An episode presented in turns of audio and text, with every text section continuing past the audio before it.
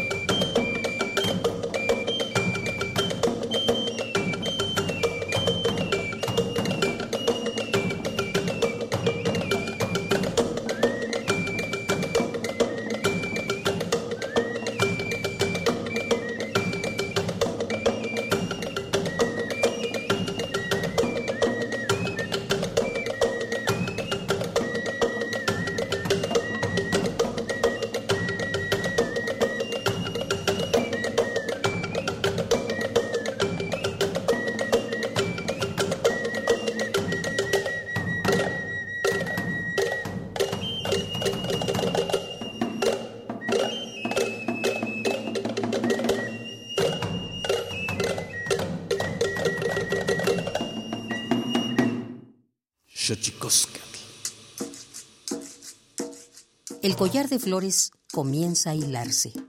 Es momento de ir a lo profundo. Radio UNAM presenta Xochicóscatl, collar de flores, con Mardonio Carballo. Hacemos revista del México profundo.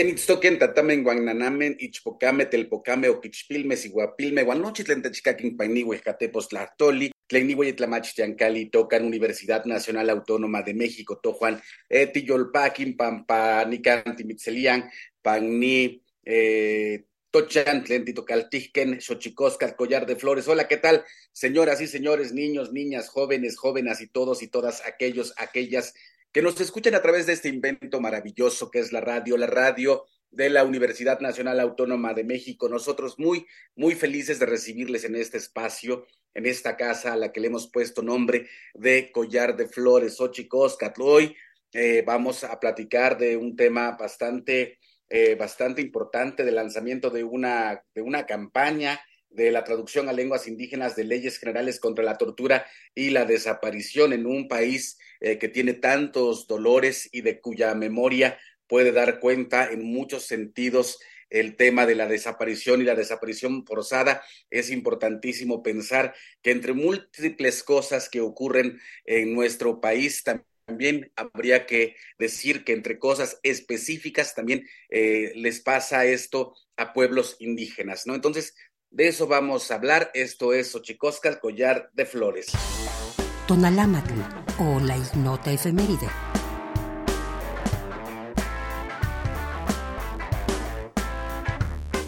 5 de diciembre de 2004, Día Internacional de los Voluntarios, ocasión para que los voluntarios, las comunidades y las organizaciones hagan visible su contribución al desarrollo local, nacional e internacional.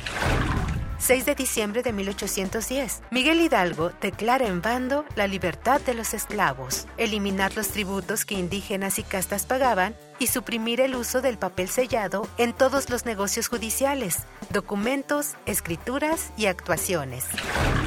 7 de diciembre de 1987, el Papa Juan Pablo II y el patriarca Dimitrios I firman una declaración común entre la Iglesia Católica y Ortodoxa, donde se señala que las dos iglesias buscarán la defensa de la dignidad del hombre.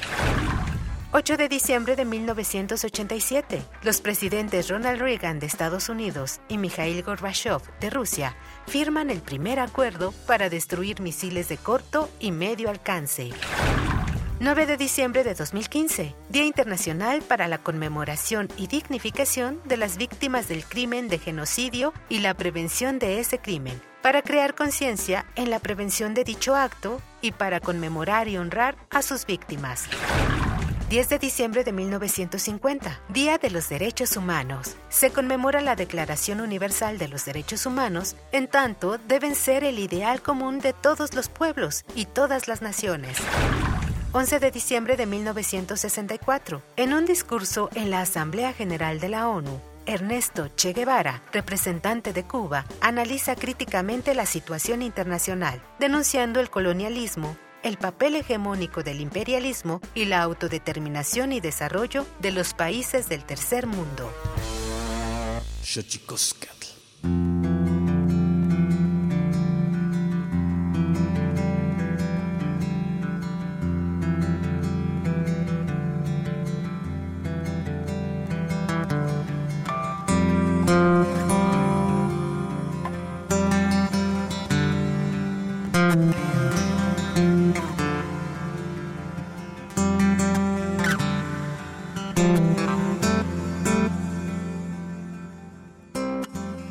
Decía, eh, vamos a hablar hoy eh, de la traducción a lenguas indígenas de las leyes generales contra la tortura y la desaparición, la actividad eh, promoviendo la rendición de cuentas por los derechos humanos, la red DH de la Agencia de Desarrollo Internacional de los Estados Unidos, USAID, en colaboración con el Centro Profesional Indígena de Asesoría, Defensa y Traducción, CEPIADET, de Oaxaca presentan al público las traducciones a seis lenguas indígenas de la Ley General para prevenir, investigar y sancionar la tortura y otros tratos o penas crueles, inhumanos o degradantes y la Ley General en materia de desaparición forzada de personas, desaparición cometida por particulares y del Sistema Nacional de Búsqueda de Personas. Para ello, eh, estamos aquí eh, reunidos para hablar de este tema. A Abigail Castellanos, coordinadora de incidencia, investigación y diálogo intercultural en el CEPIADET AC, zapoteca originaria de la comunidad de San Juan Tabá, Villa Alta, Oaxaca, hablante de la lengua zapoteca, cuenta con la licenciatura en Ciencias Políticas y Administración Pública, por el Instituto de Estudios Superiores de Oaxaca. Trabaja sobre derechos humanos de acceso a la justicia de poblaciones indígenas, derechos de las mujeres indígenas, tortura, desaparición forzada de personas indígenas, derecho de acceso a la información, transparencia, rendición de cuentas y combate a la corrupción. Abigail, ¿cómo estás de entrada? Buenos días. Dios eh, Mardoño, buenos días a todos y a todos. Buenos días, Mardoño. Muy bien, muchas gracias. Pues aquí atenta a eh, hablar un poco más de la campaña que tenemos en Cepiadet en colaboración con RDH. Pues qué maravilla tenerte aquí. Muy bienvenida seas a este espacio, a Collar de Flores. También tenemos a, Gabriela eh, Monticelli, Taller de Sueños. Estudió la carrera de, de diseño de la comunicación gráfica y la especialidad en hipermedios y nuevas tecnologías en la UAM Azcapotzalco, fundó Taller de Sueños con la convicción de que el diseño puede realizar importantes aportaciones a las principales causas sociales. Gabriela Monticelli, buenos días, ¿cómo estás? Buenos días, Mardonio. Aquí muy contenta de compartir con ustedes esta maravillosa experiencia. Y también está con nosotros eh, Karina Hernández. Buenos días. Karina Hernández, originaria de Lipuntahuaca, Huehuetla, Puebla, hablante del Totonaco de Puebla, de la variante central del sur, licenciada en Lengua y Cultura, gerente del Centro Ecoturístico Caquihuín Totonacú, acompañante y perteneciente de un grupo de mujeres totonacas denominado eh, buscando igualdad y ya ella ahorita nos dirá cómo se dice en Totonacú. ¿Cómo estás, Karina? Bienvenida. Muy buenos días, eh, me siento muy contenta, eh, estoy bien. muchas gracias por integrarme en esta entrevista. Ahorita vamos a hablar de este proyecto y quizás, si lo logramos en algún momento, hablar con Karina Martínez, también promotora de medicina tradicional del Instituto Nacional de Pueblos Indígenas del Centro Coordinador de Chicontepec, licenciada en Gestión Intercultural para el Desarrollo, maestría en Gestión del Aprendizaje, traductora e intérprete de la lengua náhuatl, tiene 26 años y es de una comunidad que se llama Aquishcruz, comunidad nahua. Pues si lo logramos en algún momento, ella se integrará, porque entre, entre todas, todos vamos a hablar de esto, de la traducción a lenguas indígenas, eh, de la Ley General para prevenir, investigar y sancionar la tortura y otros tratos o penas crueles, inhumanos o degradantes, y la Ley General en materia de desaparición forzada de personas, desaparición cometida por particulares y del Sistema Nacional de Búsqueda de Personas. Eh, quisiera preguntarte, Abigail, eh, ¿cómo ocurre, cómo nace este proyecto? Claro, pues bueno, en Cepiadet, como eh, saben algunos, este, y bueno, em, estamos trabajando todo el tema de derechos de las personas indígenas y bueno, eh, Cepiadet nace con el tema de los derechos lingüísticos pensando en todas las violaciones de derechos humanos que encontramos como personas indígenas al tratar de acceder al sistema de justicia. Y una de esas violaciones, pues, es justamente la violación de los derechos lingüísticos. El que muchas personas que hablamos una lengua indígena y algunas de las que no hablan el, español, pues tienen grandes dificultades para acceder al sistema de justicia. Y bueno, un poco de lo que se ha recogido en más de 15 años de trabajo de la organización, lo que hemos observado es que uno de los temas que no se, no se habían tocado era el tema de, primero, eh, formar a los intérpretes en el tema de tortura. Uno, uno de los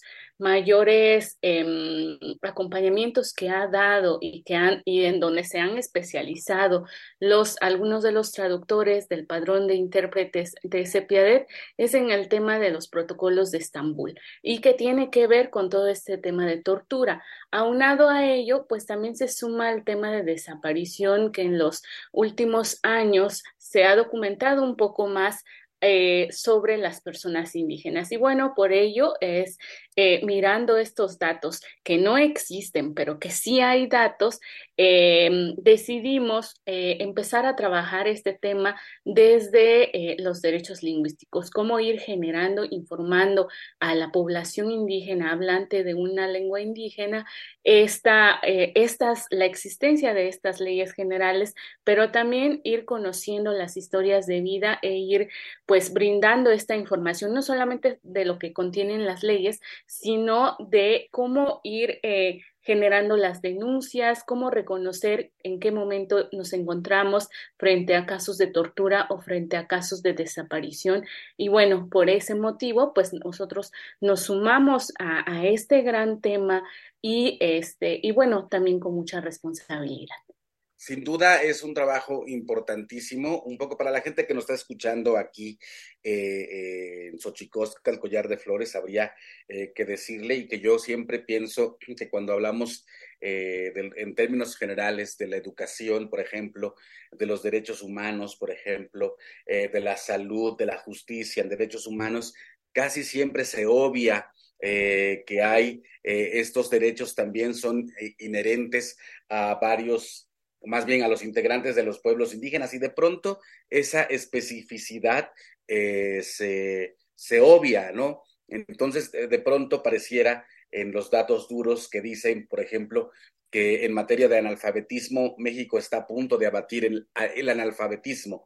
Sin embargo, cuando uno mira ese porcentaje pequeñito eh, que le queda al Estado mexicano por abatir el analfabetismo, resulta que ese porcentaje está mayoritariamente en pueblos indígenas, lo cual lo hace muy complejo teniendo en cuenta que en México se hablan 68 lenguas indígenas y bajo esa premisa es que hemos abierto los micrófonos de Xochicosca al collar de flores porque justo eh, también hay desaparición forzada en pueblos indígenas. Vamos a, a darle la palabra ahora a Gabriela Monticelli, que me gusta mucho en su en, en el objetivo o en la misión de Taller de Sueños, porque para esto habría que decirle a la gente que nos está, nos está escuchando, eh, Gabriela, quiénes son los participantes primero de esta entrega, que es la traducción a lenguas indígenas de leyes eh, generales sobre tortura y desaparición.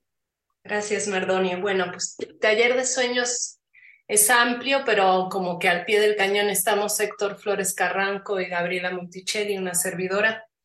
Eh, con mucho mm, respeto y admiración y un privilegio poder colaborar en este tipo de proyectos en particular es parte fundamental de la misión del taller, eh, poder aportar un granito chiquitito de, de, arena a este esfuerzo monumental que hacen, por ejemplo, ahora los traductores eh, de acercar estos contenidos duros de una manera más directa y llana a las comunidades. Eh, quisiera preguntarte, Abigail Castellanos, ¿quiénes son los involucrados en este proyecto, en este proceso que me parece importante porque pone o apunta eh, sobre un sobre un punto, valga la redundancia, importante, que es eh, que estas cosas tan terribles que ocurren en nuestro país también ocurren en los pueblos indígenas y que, como bien decías en tu primera intervención, eh, es importantísimo eh, saber y hacer notar que muchas de las violaciones a derechos humanos de los pueblos indígenas pasan también por la lengua. ¿Quiénes están involucrados? ¿Dónde nace la idea de, hacer esa traducción y en qué lenguas se tradujeron, este, Abigail? Bueno, pues quienes están involucrados, este, antes de, de mencionarlos, eh, pues este es una iniciativa apoyada por USAID a través de Red DH y bueno, eh, nosotros tenemos esta iniciativa que denominamos Acciones de Comunicación para visibilizar y erradicar la tortura y desaparición forzada, así como tratos inhumanos, crueles y degradantes hacia la población indígena en los sistemas de justicia en Puebla, Veracruz y Jalisco.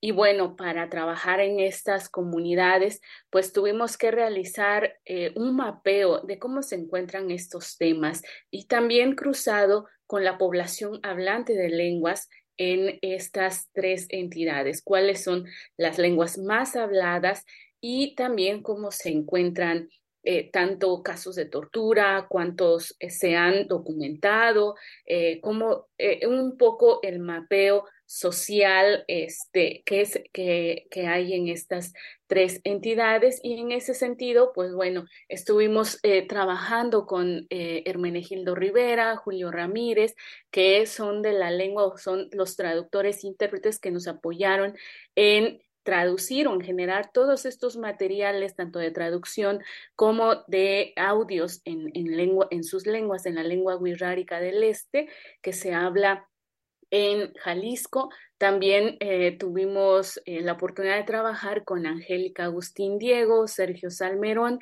de la lengua purépecha, este, que una gran parte se encuentra en el estado de Jalisco.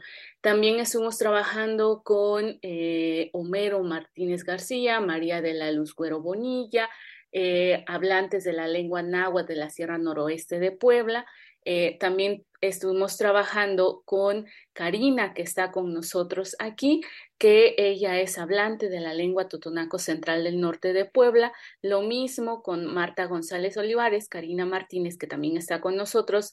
Ella es hablante de la lengua náhuatl de la Huasteca en Veracruz. Y con Juan Salazar Montes y Maribel Olarte García, ellos hablantes de la lengua totonaco de la costa de Veracruz.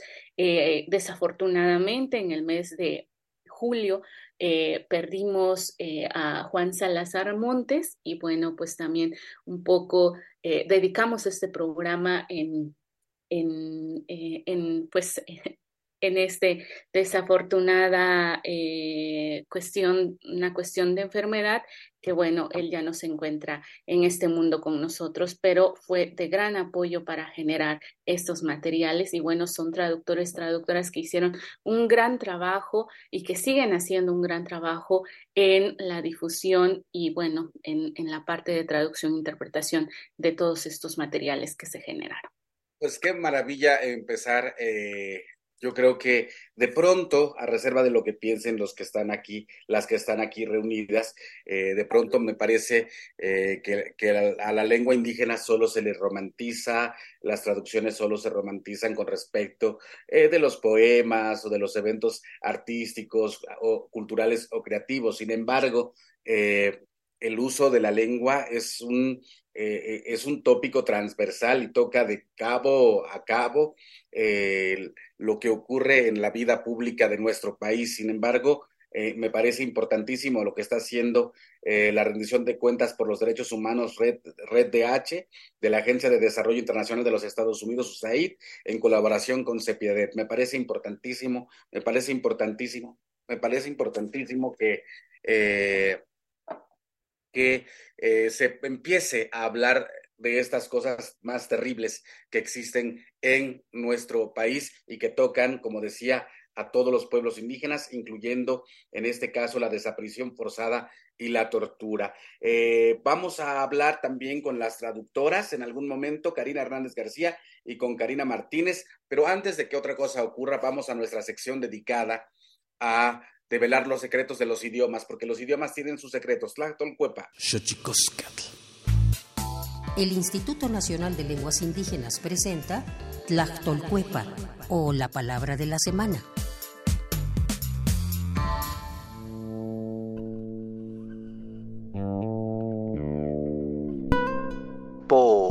Es una expresión de origen mije que se utiliza comúnmente para referirse a ese astro que gira alrededor de la Tierra y refleja la luz del Sol, que tiene una superficie de aspecto volcánico y carece de atmósfera. Nos referimos a la Luna. La palabra luna no existe como tal en el idioma mije. Por ello, para nombrarla se usa el término o brillo, el cual es un sustantivo que proviene de la familia lingüística Mijesoque y pertenece a la agrupación lingüística Mije. De acuerdo con el Catálogo de Lenguas Indígenas Nacionales, editado en 2008, la lengua mije se habla en el estado de Oaxaca, tiene seis variantes lingüísticas y cuenta con 133.632 hablantes mayores de tres años.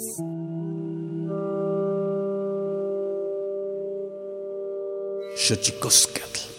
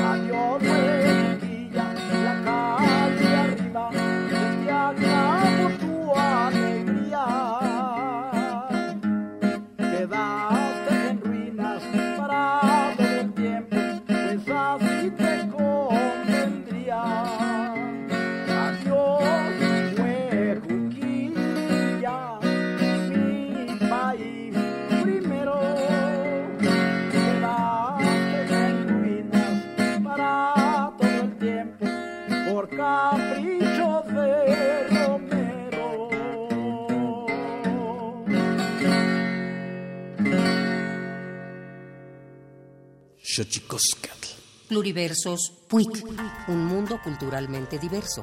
Espacio en colaboración con el Programa Universitario de Estudios de la Diversidad Cultural y la Interculturalidad.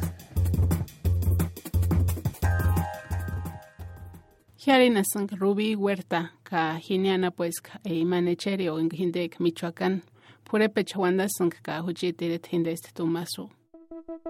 Es la voz de Rubí Sanda Huerta, originaria de Santo Tomás, Chilchota, Michoacán. Licenciada en Historia por la Universidad de Guadalajara, profesora en el Departamento de Idiomas de la Universidad Michoacana de San Nicolás de Hidalgo y autora de tres libros. La poeta purépecha en años recientes se ha convertido en una activista por la revitalización de su lengua desde las letras y la academia.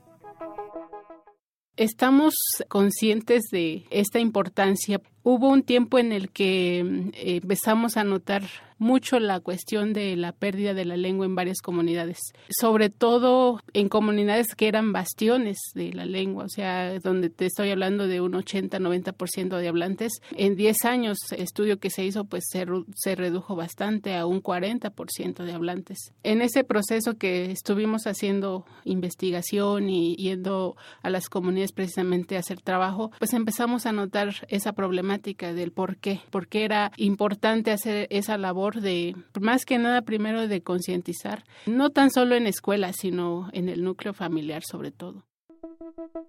Miguel León Portilla, investigador emérito de la Universidad Nacional Autónoma de México, menciona que se llaman lenguas maternas y no paternas porque es la mujer quien las transmite a los hijos, y señala también que la madre es quien transmite al niño una visión del mundo. Muchas veces pensamos, sobre todo en comunidades donde hay maestros bilingües, hay escuelas bilingües, que el trabajo es únicamente de, los educadores o del sistema educativo. Yo creo que sí, ellos tienen una parte, pero la mayor parte creo es en el núcleo familiar, en la madre. Los hombres juegan un papel muy importante en, en este proceso, pero yo siempre digo, si, si el hombre se casa fuera de la comunidad y se casa con alguien que no es hablante, por mucho que el hombre hable, no va a ser transmisor de la lengua. La que va a ser transmisor es la mamá. Entonces, se ha dado ese caso de que a veces las mujeres, por X circunstancia, ya no transmiten la lengua. Y después como que quieren volver a ese proceso de decir, ah, creo que sí es importante la lengua, entonces se lo voy a enseñar ya a los 7, 8 años. Y es un poco más difícil. La lengua purépecha se le considera como una lengua aislada, o dicho de otra forma, como una lengua única en su tipo, ya que hasta ahora no se ha podido establecer ninguna relación de origen común con alguna de las lenguas que se hablan en México u otro país. En un esfuerzo por cuidar y preservar la lengua, la Universidad Michoacana de San Nicolás de Hidalgo creó en los años 70 la Academia de Lengua Purépecha con el doctor Irineo Rojas al frente. Años más tarde se transformaría en el Centro Nicolaita de Estudios de Pueblos Originarios, CENESPO, entidad en donde participa la escritora.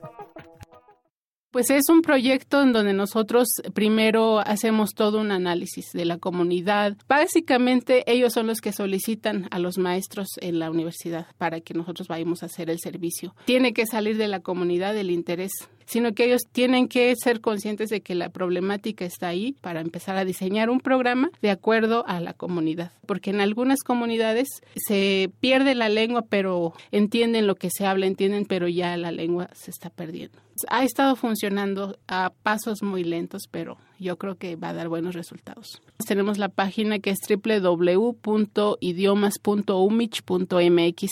El reto que tenemos es que mucha gente también nos está pidiendo cursos en línea. Estamos con esa expectativa de que ojalá eso también pueda servir para la gente que no está al alcance del lugar donde estamos impartiendo estos cursos. De acuerdo a cifras oficiales, la población hablante de Purépecha es de 117 mil habitantes, ubicados principalmente en la región de la meseta del estado de Michoacán. Rubí Sanda puntualiza que todo programa que impulse el fortalecimiento de las lenguas indígenas debe contemplar tanto a la población adulta como a la infantil y juvenil. ¿Qué otros proyectos conoces que revitalicen el uso de las lenguas originarias en México? Compártelos a través de nuestras redes, búscanos como Puig UNAM en Facebook y arroba Puig-UNAM en Twitter. Y seguimos aquí, seguimos aquí en Xochicosca, el collar de flores.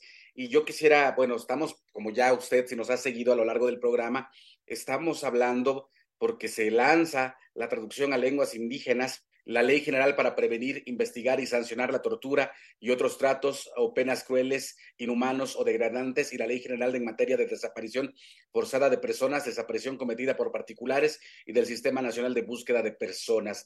Eh, esta iniciativa comandada por CEPIADET y por la Red DH de la Agencia de Desarrollo Internacional de los Estados Unidos, USAID, es importantísimo, eh, es importantísimo eh, saber que se está hablando de estos temas tan terribles que también cruzan, por supuesto, y a veces con mucha, eh, con mucho mayor dolor y con mucha mayor profundidad a los pueblos indígenas. Y yo quisiera saludar eh, Karina Martínez, Kenti Itztok, eh, eh, Nimitzlahpaloa y Kameshkatlahtoli. Peli, na ni calchihuecane y Veracruz, que en Tlatilana chicometepetlene, chicometepetlene tepetl. Bueno, na, na, na, nanimoglia, xitechanilo no patlen, tlen tichihki, tlen moteki, pan Castilla, Karina. Oh, cualtito Buenos días. Este, el trabajo que realizamos en conjunto con los compañeros de CPADET, bueno, es agradecerle por tomarme en cuenta como intérprete y traductor para llevar a cabo este tipo de trabajo. Para mí este tipo de trabajo significó mucho para por parte de mi persona y por parte de mi de mi este profesional profesionalismo. Considero que este tipo de actividades, bueno, han, han sido y serán una parte muy importante para seguir este, fomentando iniciativas que contribuyan y ayudan en especial a las comunidades indígenas. ¿Qué significó para ti, Karina, hacer esta traducción? Sí, para mí significó mucho porque en, en un principio, bueno, en mi persona yo desconocía de las leyes, desconocía de, de la ley de tortura y desaparición, pero al comenzar este trabajo de traducir, interpretar, me fui empapando de muchos artículos que no sabía que ni existían. Sin duda es una, es una situación nueva y yo insistía en que de pronto solo se romantiza la lengua indígena para el uso en la poesía, en su mayoría extendido en la Ciudad de México, en el arte y la cultura.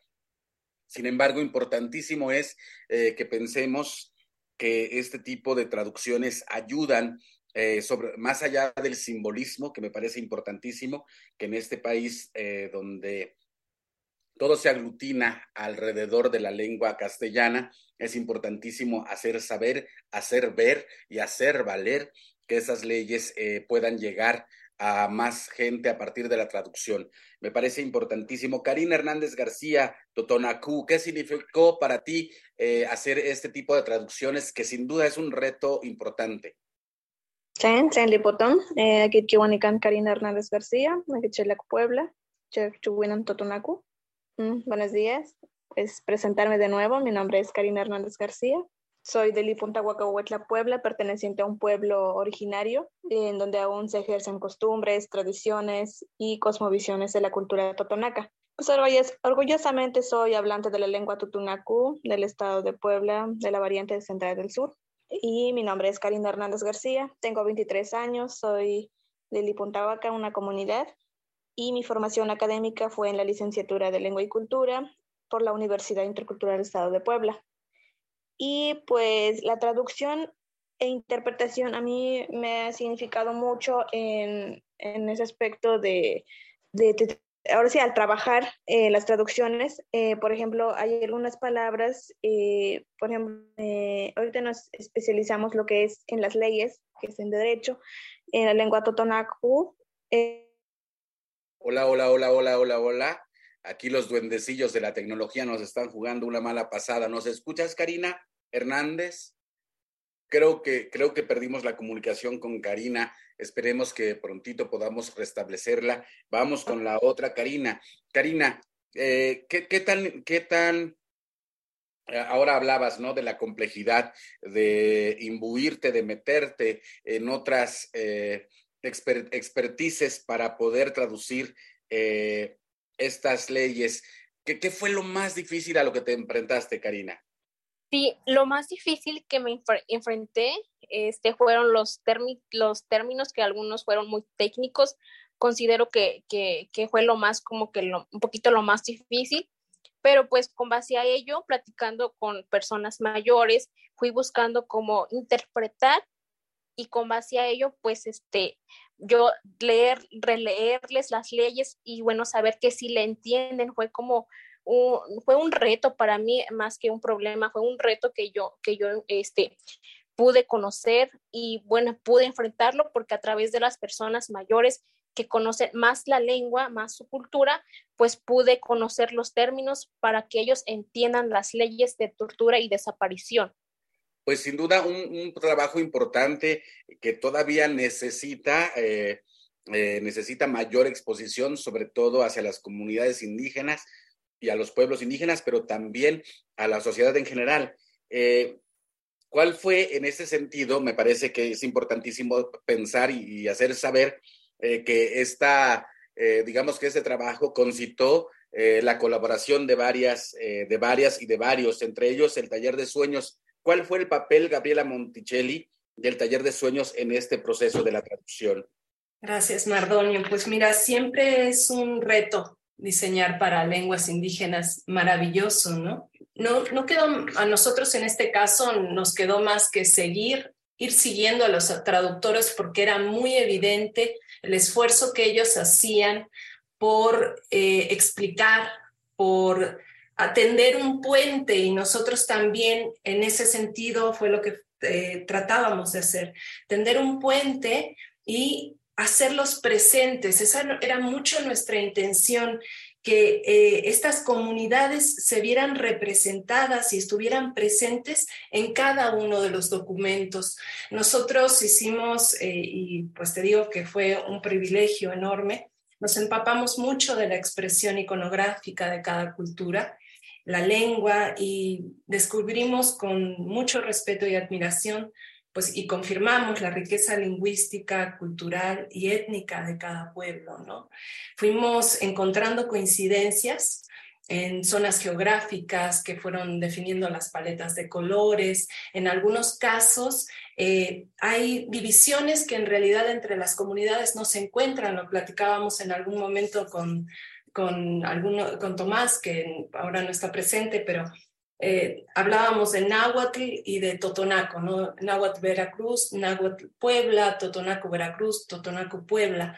Y cuando nosotros empezamos a hacer toda la investigación, no veíamos mucho visualmente esa diferencia. Y Tomás nos decía, pues es que en realidad se clasifica, pero somos, somos el mismo pueblo, ¿no? Entonces nosotros teníamos que buscar una manera de cómo darle una identidad a cada uno de los, de los libros, ¿no? Entonces se nos ocurrió que insertamos ahí el tema de la geografía.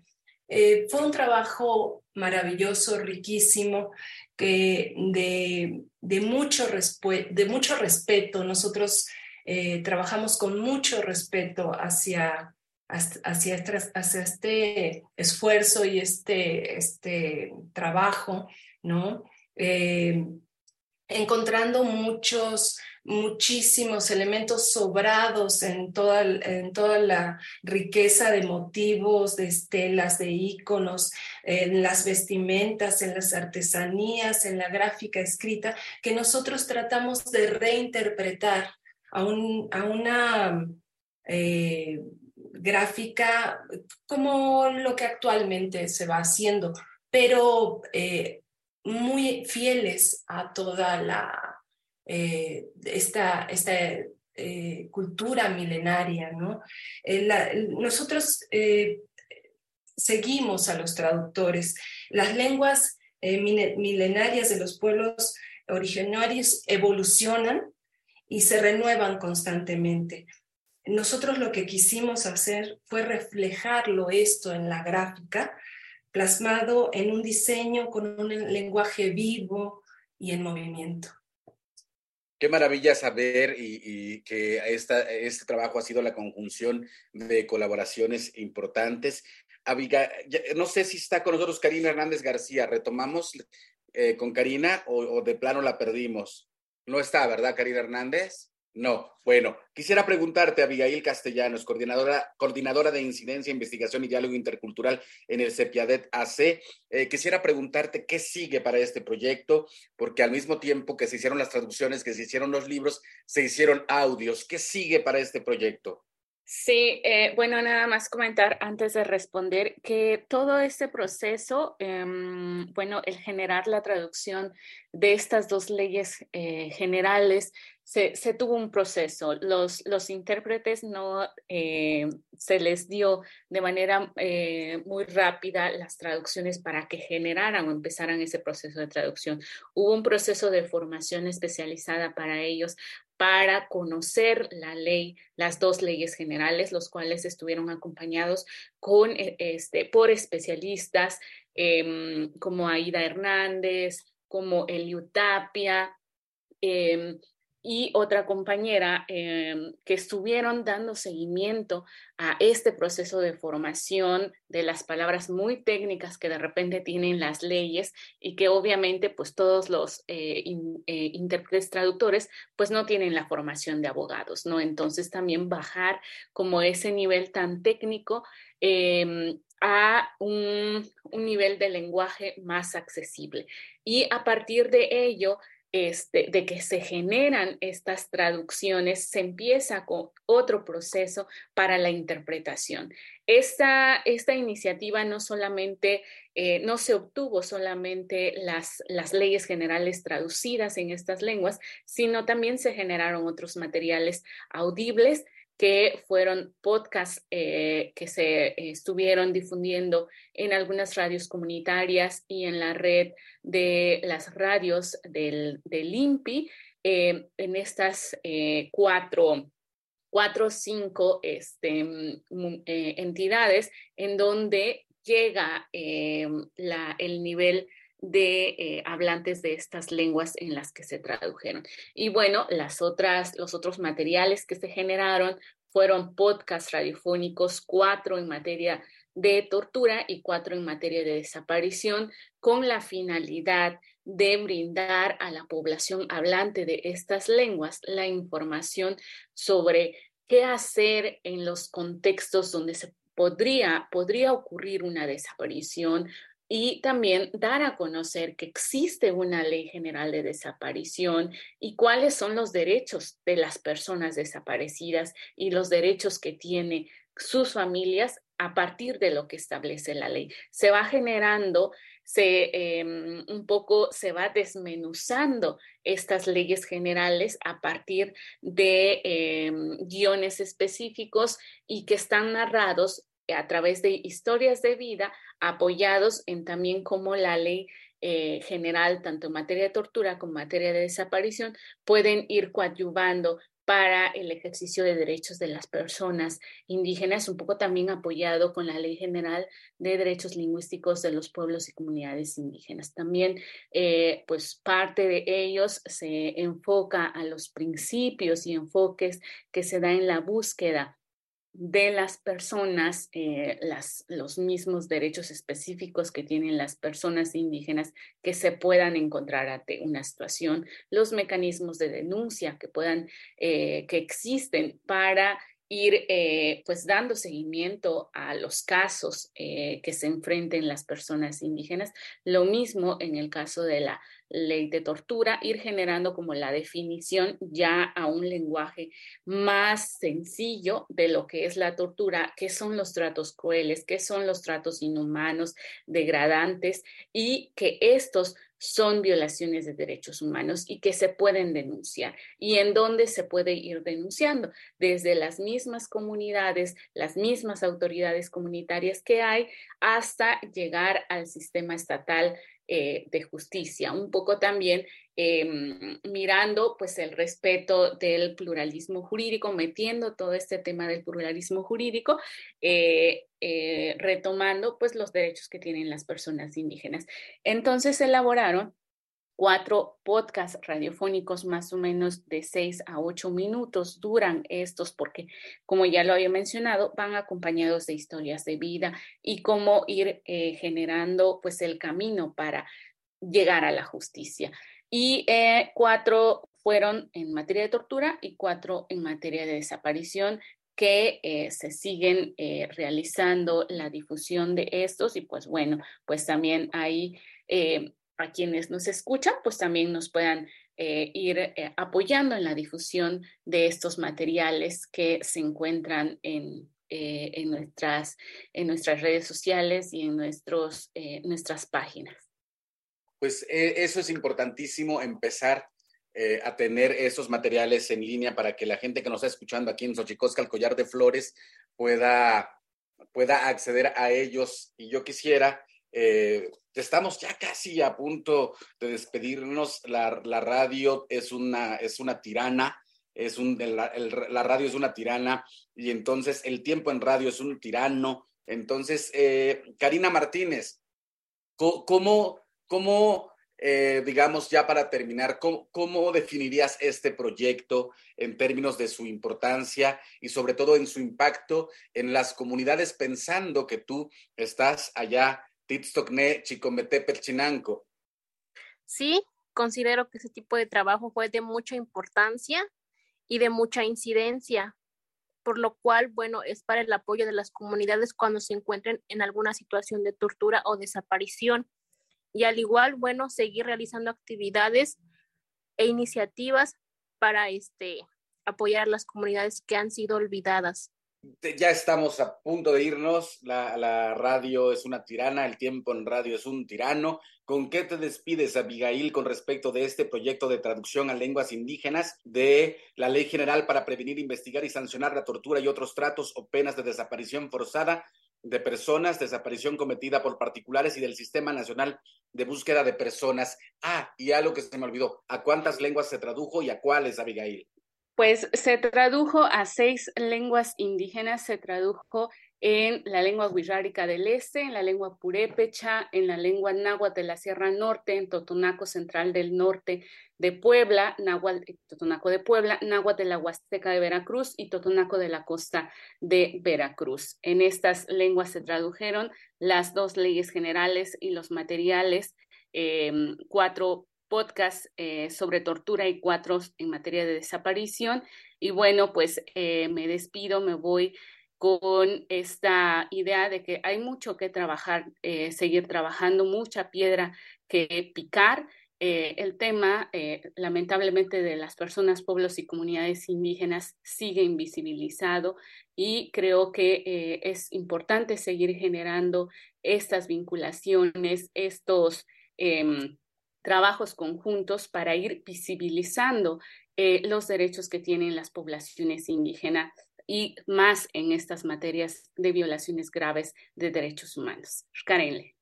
Pues llegamos al fin, llegamos al fin, amigas, amigos, radioescuchas de este programa Xochicosca, el collar de flores. Bueno, un tema importantísimo el día de hoy, eh, hablar sobre la traducción a lenguas indígenas de la Ley General para prevenir, investigar y sancionar la tortura y otros tratos o penas crueles, eh, inhumanos o degradantes y la Ley General en materia de desaparición forzada de personas, desaparición cometida por particulares y del Sistema Nacional de Búsqueda de Personas, una colaboración entre distintas organizaciones, eh, entre ellas promoviendo la rendición de cuentas por los derechos humanos, Red DH, de la Agencia de Desarrollo Internacional de los Estados Unidos, USAID por sus siglas, y también por el, el CEPIADET, esta este espacio eh, maravilloso nacido en Oaxaca, que se dedica sobre todo a, la defensa y traducción, a, la defensa en lenguas indígenas y a la traducción de lenguas indígenas y en general al activismo pro lenguas indígenas desde los ámbitos del derecho y la justicia,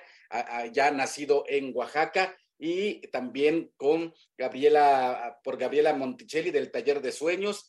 a, las felicidades también a los traductores, a las traductoras y a todos y todas aquellos que hicieron este trabajo posible que ya usted puede encontrar en las redes, en las plataformas del Cepiadet con C, Cepiadet. Y bueno, pues estamos nosotros despidiéndonos. Vámonos pues con el Santísimo Mitote, Tlaxcamatiniac, Timomelaguan Panchi, Tonati, Xixcahuamaco, Epónimo Tlachtol.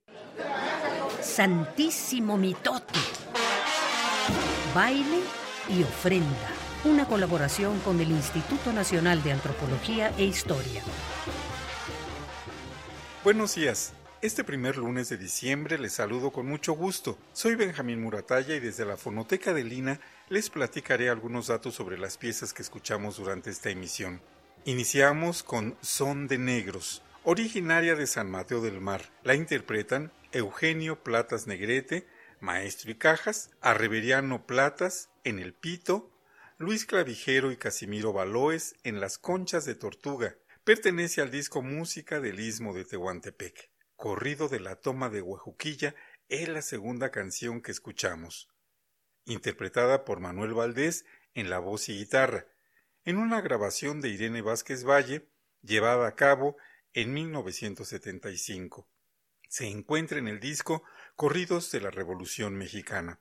Cerraremos este programa con De Torreón a Lerdo, una marcha de la autoría de Pio Quinto González, que interpreta el quinteto de cuerdas integrado por Andrés Olvera Gómez, primer violín, Albino García Hernández, segundo violín, Evaristo García Hernández, bandolón, Zenobio García Hernández, contrabajo, Reyes Gaucín Castillejo, guitarra sexta.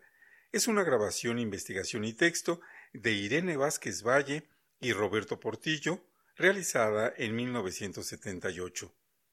Forma parte del repertorio Tradiciones musicales de la Laguna, la canción cardenche. Les invitamos a visitar nuestra página www.mediateca.ina.gov.mx para escuchar todas las piezas que forman cada uno de los discos que mencionamos.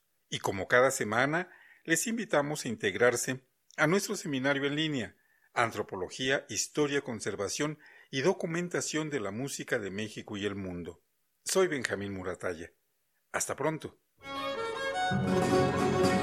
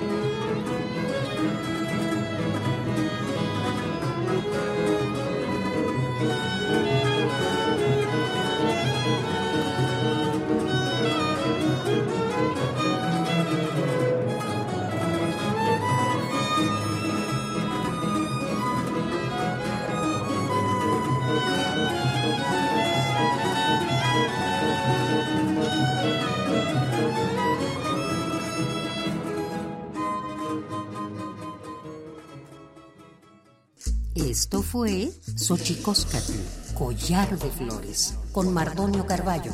Hacemos revista del México Profundo. Una producción de Radio UNAM. Experiencia sonora.